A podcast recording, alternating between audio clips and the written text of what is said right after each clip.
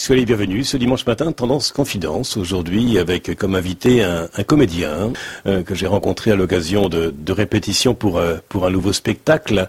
Et cette émission a été enregistrée dans un bar, c'est pourquoi vous allez entendre des sons que nous pouvons entendre dans de pareils endroits. Euh, Mehdi bonjour. Bonjour, merci de me recevoir. Donc Mehdi dit vous êtes euh, comédien et là vous êtes en cours euh, de répétition pour euh, un nouveau spectacle qui se produira également dans les différents théâtres et scènes en, Normandie et en France. Quelques mots sur ce, sur ce roman qui a inspiré justement le scénario de ce nouveau spectacle? L'adaptation d'un roman qu'on adapte au théâtre, d'un bouquin qui s'appelle Monsieur le curé fait sa crise. C'est une pièce qui va un peu montrer un peu quel regard on porte sur eux, puis surtout quel, est un peu leur, leur quotidien.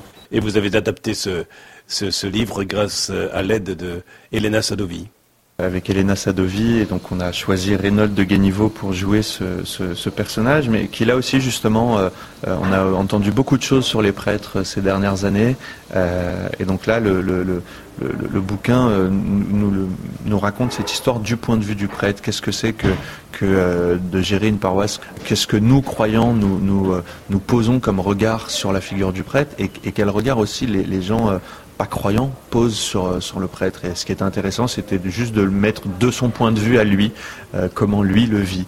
Et sans jugement, sans faire une ode euh, à la prêtrise, mais sans non plus descendre, descendre les prêtres. Voilà, c'était juste se mettre du point de vue d'un prêtre et essayer de comprendre comment eux vivent leur vocation. Et devenir comédien, est-ce que c'était déjà une évidence lorsque vous étiez enfant ou adolescent? Je viens d'un quartier populaire où, on était plutôt dans, dans, dans, des modes de vie où on vivait un peu entre nous et, et, et j'ai un peu voulu voir euh, quel était le monde qui, qui m'entourait, euh, en quoi croyaient les autres personnes qui, qui m'entouraient et, et, euh, et c'est d'abord passé par la littérature. Moi, j'étais un, un, autodidacte. j'étais tout le temps fourré à la bibliothèque. J'étais passionné de littérature et, la, la, vie des hommes à travers la littérature m'a touché. Puis la vie des hommes tout court après, par la suite. Ouais. Vous avez été bercé dans la, culture de, de l'islam et à un moment de votre vie, vous avez demandé le baptême. Euh, comment s'est fait ce choix? Oui, ce sont, des expériences, des rencontres, et moi notamment celle avec, euh, avec le Christ. En tout cas, le message du Christ dans les évangiles m'a profondément euh, bouleversé. Et donc, effectivement, j'ai fait ce choix libre dans un pays qui m'autorise cette liberté de conscience. J'ai conscience que justement ce n'est pas le cas de, beaucoup de pays dans, dans le monde. Et c'est vrai que moi, sur mon chemin, j'ai fait des rencontres qui ont permis ce choix, ce choix libre et, joyeux de, de, demander le baptême. Je suis la même personne, mais par contre, mon regard sur, sur Dieu, sur le monde, sur les gens, a, lui a profondément changé. Et comment avez-vous fait pour, euh, pour discerner si c'était euh, l'appel de Dieu ou le fruit de votre imagination? Je pense qu'il y a toujours une part de, psychologie, d'imagination peut-être, de, ressenti. Euh, comme on disait tout à l'heure, Dieu fait aussi avec toute votre personne. Parmi toutes, euh, toutes les lectures que j'ai pu avoir, beaucoup m'ont nourri, beaucoup m'ont inspiré, beaucoup continuent à le faire. Mais c'est vrai que l'histoire de la révélation et, le, et, le, message des évangiles, le message de Jésus, j'ai rarement trouvé quelque chose d'aussi beau, euh, à la fois dans, en, littérature, si je puis dire, mais plus que ça, parce que les évangiles sont pour moi euh, la parole vivante euh, de Dieu, et, là j'avais vraiment l'impression que Dieu s'adressait à moi personnellement et qu'il continue à le faire, à incarner cette parole vivante, réelle, présente et intemporelle aussi quelque part. Incarner un rôle, incarner une parole, ça engage. Ouais, c'est vrai qu'après ça engage euh, parce qu'il y a une vraie exigence et il faut vraiment être au, service du texte et, de l'œuvre que, que veut raconter cette œuvre et, de se mettre au service de celle-ci. Alors effectivement, ça demande une, grande exigence, mais aussi euh, bah, c'est beaucoup de plaisir parce qu'on est un peu les, les transmetteurs d'un message ou d'une histoire transmettre des, des valeurs, l'éducation que vous avez reçue euh, dans le quartier où vous êtes né en, Algérie. Quelques mots sur, sur ces racines Quartier populaire, après euh, difficile parce que parce que les conditions de vie sont difficiles parfois. Effectivement, il y, avait un peu de, pauvreté, un peu de un peu de misère, mais en même temps, euh, paradoxalement, beaucoup de beaucoup de chaleur humaine, beaucoup d'entraide, beaucoup de joie. C'est vrai que j'ai à la fois vécu des choses difficiles, douloureuses, et en même temps ce sont des, souvenirs qui restent, qui restent gravés, des souvenirs vraiment de, de, moments très forts, de, convivialité, de partage. Et ça, oui, c'est vraiment ancré en moi. Quelques mots aussi sur l'éducation que vous avez reçue de la part de, vos parents, un papa ouvrier, une maman euh, passionnée par l'éducation des bébés. Ouais, c'est ça. Euh, c'est très beau quand vous dites ça, passionné par l'éducation des bébés. À une époque, on les appelait les nourrices, et, voilà. Aujourd'hui, c'est les assistantes maternelles. Euh, mais c'est vrai qu'on a grandi à la maison avec euh, une flopée d'enfants autour de nous. Nous, on était déjà quatre. Donc effectivement, il y avait beaucoup de beaucoup de vie à la maison, et, c'est vrai un père qui, comme beaucoup de, de Français et de Français d'origine maghrébine a, passé toute sa vie à, travailler dans des conditions euh, difficiles euh, pour voilà, subvenir aux besoins de sa famille, euh, à la fois en France, mais aussi celle qui était restée en Algérie. Et que retenez-vous de ces différentes valeurs transmises avec vos frères et sœurs? C'était une fratrie assez, assez soudée, il y avait beaucoup d'amour entre nous. moi j'étais très inspiré par ma, par ma grande sœur, qui est une femme très, très brillante. Et puis en même temps on essaie de donner le bon exemple à ceux qui sont, qui sont derrière. Ça n'a pas toujours été le cas pour moi, mais, euh, mais je me suis bien rattrapé, on va dire. Est-ce qu'on peut dire que Dieu, pour parler de lui, a, écrit droit dans votre vie avec des lignes courbes? Ouais, je crois qu'il le fait un peu avec tout le monde. Hein. Euh, il y a vraiment cette idée de, de il fait avec, euh, il fait feu de tout bois et, il est toujours là, prêt à nous tendre la main, prêt à, son oreille est toujours attentive. C'est nous parfois qui avons un peu du mal à, à l'écouter, à l'entendre. Mais pour ça, il faut faire silence et parfois dans les bruits du monde, on a du mal à, l'écouter. Est-ce que vous trouvez des oasis dans les déserts parfois de nos vies? Oui, bah déjà euh, l'épaule de mon épouse, qui est déjà un oasis où je peux euh, justement me, ressourcer. Euh, j'ai pour habitude d'aller faire des retraites, notamment dans une abbaye qui m'est chère, à l'abbaye de Séfon, dans, dans l'Allier des frères trappistes cisterciens. Donc voilà, j'ai ces petits moments où effectivement je peux aller me ressourcer et, faire silence. Vous êtes donc passionné par la nature humaine, vous êtes passionné par le, par le théâtre et vous avez pris des cours, suivi des cours à, Lausanne Oui, c'est ça. J'ai passé des, euh, des, concours euh, comme, comme beaucoup de jeunes euh, comédiens qui, qui sortaient de conservatoire pour, pour entrer dans des écoles supérieures et j'ai eu la chance de, de réussir celui de, de, Lausanne et ça a été trois années très formatrices, très dures, hein, puisque moi j'avais arrêté l'école quand j'avais 14 ans et là je me retrouvais dans une école supérieure à, avoir des cours de 8h à, 20h, donc c'était très exigeant. Mais l'école m'a plus servi après, ça a été plein d'outils, plein de... Ouais, plein, plein d'outils que j'ai pu euh, utiliser tout au long de, de, ma carrière, entre guillemets, de ma vie. Et c'est vrai que ça a été euh, trois années euh, merveilleuses. Et ouais, j'ai beaucoup aimé vivre en Suisse. Est-ce que vous feriez une distinction entre les artisans et les artistes, des artisans de mots ou des sculpteurs de mots? Oui, c'est très juste. Je pense que euh, les artisans euh, ont vraiment ce maniement de la matière. Et je pense que, les artistes manient aussi une autre matière, qui peuvent être euh, celle des mots, qui peuvent être celle des corps, qui peuvent être notamment à travers la danse, à travers le théâtre, le fait d'incarner une parole. Donc il y a vraiment un, travail d'artisan. Et là, je le vois aussi en répète. Je fais répéter un comédien où il faut euh, tailler, sculpter, euh, euh, faire entendre la bonne virgule au bon moment, comme un artisan le ferait pour que tel vitrail reflète la lumière de, telle façon. Donc, ouais, je pense qu'il y a pas mal de similitudes en effet. Tendance Confidence aujourd'hui avec un comédien, un acteur qui est en train de, de, répéter un nouveau spectacle. Et cette émission a été enregistrée dans un bar. C'est pourquoi il y a aussi les différents bruits que nous pouvons entendre dans ce genre d'endroit. Medidja dit poursuivons avec vous cette émission. Vous avez dit en première partie d'émission que vous étiez converti au christianisme alors que votre religion euh, euh, familiale était, était l'islam. Euh, que vous inspire au début de cette seconde partie d'émission le mot foi? Bah, la, foi met de toute façon en mouvement. elle vous met en mouvement pour, pour, pour, vous aimer vous, pour aimer Dieu et puis surtout pour aimer les autres. la foi, elle est aussi là pour, pour, pour vous nourrir et pour vous, pour vous euh, donner un regard différent sur le monde, sur les gens, sur et donc forcément elle, elle, vous pousse à, rencontrer l'autre et donc dans les rencontres, ben, euh, vous vivez des choses, vous aidez, vous, euh, vous vous laissez aider, vous vous laissez aimer.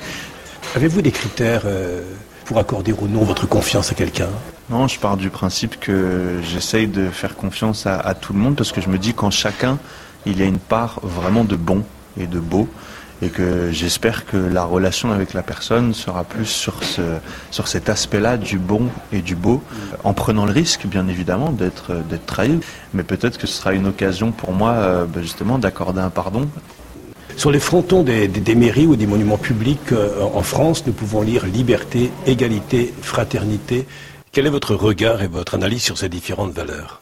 La liberté, on parlait tout à l'heure de liberté d'expression, de liberté de conscience, voilà, il y a quand même, je pense que la liberté, la chérit. Parce que pour moi, l'égalité est très proche aussi de la dignité. Je pense qu'on a encore beaucoup à faire sur la dignité, notamment des plus vulnérables, euh, des personnes âgées, euh, voilà, toutes les minorités. Et on a encore beaucoup à faire sur, euh, sur ce sujet-là. Et puis, la fraternité découle de tout ça. Je pense que c'est aussi une richesse de, notre pays. On l'entend pas assez. Se dire que la laïcité permet l'expression de toutes ces foi et que ce n'est pas la négation de la foi, mais qu'elle est aussi garante pour que euh, tous les croyants puissent vivre librement euh, leur foi euh, en paix. Vous avez parlé aussi d'une valeur qui s'appelle aussi la dignité. En tant que, que comédien, Mehdi Djahadi, comment demeurer fidèle par rapport à cette notion aussi de, de l'engagement qui est aussi la vôtre en tant qu'homme et en tant que comédien? Je pense que l'engagement, c'est une valeur qui a été euh, très dévoyée ces dernières euh, décennies. On ne s'engage plus, on a du mal à s'engager. On a du mal à s'engager dans les vies professionnelles où on change, on peut changer. Voilà. On a du mal à s'engager avec une personne, euh, notamment dans le mariage. Moi, je suis pas mieux que tout le monde. J'essaye d'être fidèle. Je tombe, mais ce qui compte, c'est de se relever avec avec humilité. Je sais que vous êtes euh, passionné aussi par la randonnée et par le, par le pèlerinage. Mais ne pensez-vous pas, peut-être que vous aimez aussi l'alpinisme, que, la montagne la plus difficile à gravir, c'est la montagne intérieure? C'est à la fois la plus difficile à gravir, mais en même temps, quand on la gravit, n'est-ce pas la plus belle? Je pense que cette idée de, marche, cette idée de pèlerinage nous montre à quel point, à la fin de l'effort, il y a toujours une joie la joie d'avoir euh, accompli tel ou tel exploit, la joie d'être allé de tel point à tel point, la joie de lors du chemin avoir euh, vu quelque chose de beau, rencontré quelqu'un de beau. Les deux sont liés en fait. Mehdi Jadi, après avoir été élevé dans, dans, la religion de, l'islam, vous avez demandé le, baptême pour devenir euh, chrétien. vous avez rencontré le pape François. que retenez-vous de cette, de cette rencontre? Oui, j'ai eu la chance de le rencontrer à deux reprises. Euh, une fois avec mon épouse euh, euh, et une deuxième fois lors d'un voyage qui s'appelle le voyage du bien commun avec 200 entrepreneurs chrétiens qui vont partir en pèlerinage pendant trois jours pour se mettre au service du bien commun. Et j'ai vu quelque chose se dégager de lui à la fois de très exigeant et on sent qu'au vu de toutes les réformes qu'il mène, il faut avoir les épaules solides et en même temps, dès qu'il croise un regard, dès qu'il est avec les gens, son visage s'illumine. On sent que ça le nourrit. C'est presque comme si c'est, il avait besoin de cette énergie euh, des autres. Euh, euh, et donc du coup, ça, lui donne une, chaleur très paternelle, très fraternelle. Et ça, ça m'a beaucoup touché à un tel point que je l'ai pris dans mes bras et qu'on a eu un, un hug de quelques secondes. Il y a un adage qui dit Dis-moi comment tu vis, je te dirai en qui tu crois. C'est le forme de témoignage. Ouais, c'est vrai, c'est vrai que, et notamment avec le, avec le pape François, on voit qu'il a une grande exigence envers lui, en même temps un grand amour des autres, et, et, c'est pour ça que tout je parlais de, de, vitrine qui doit ressembler à l'arrière-boutique, et, souvent, euh, voilà, quand on voit l'église, quand on voit certains agissements d'hommes d'église, plutôt, euh, on comprend pas, euh, mais, mais ils ne sont pas représentatifs des, milliers, des millions, que dis-je, de milliards de chrétiens euh, silencieux à travers le monde qui sont les, artisans de paix. J'imagine que vous avez suivi à la télévision le 15 mai dernier la canonisation de Charles de Foucault, l'homme du désert. Il a vécu comme un ermite, Taman Rasset, tout cela vous qui venez aussi d'Algérie, ça vous inspire? Bien sûr, mais ce qui m'inspire le plus avec la figure de Saint Charles de Foucault, c'est qu'il euh, n'attendait pas et il n'imaginait pas les fruits de sa vie. Il aurait aimé peut-être euh, que les musulmans découvrent le Christ, tout ça, puis finalement, lui, ça l'a converti lui-même là où il ne s'attendait pas. Et puis, il faut dire qu'il a fait partie des personnes qui ont inspiré le Concile Vatican II, et qu'aujourd'hui, en 2022, des, dizaines, des centaines, des gens de, se convertissent euh, euh, grâce à l'intercession de Charles de Foucault, ou sont inspirés par sa vie. Et, parfois, nous, on a tendance à vouloir des fruits tout de suite de, nos vies ou de ça, de comment le bon Dieu agit avec nous et à travers nous. Et ce que je trouve très beau dans la figure de Saint Charles de Foucault, c'est que les fruits sont venus un siècle plus tard. Et ça nous dit quelque chose du, temps de Dieu qui n'est pas le nôtre.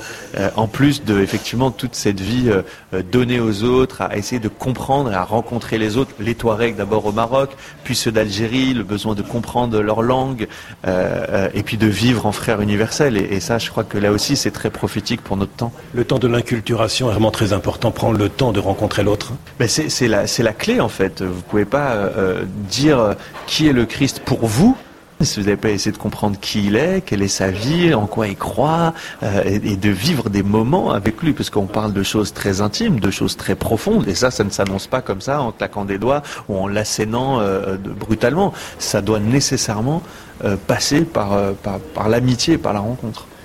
Avec votre épouse, vous êtes engagé aussi dans le monde associatif. Vous pouvez nous parler aussi de ces différents engagements que vous avez dans ce monde associatif?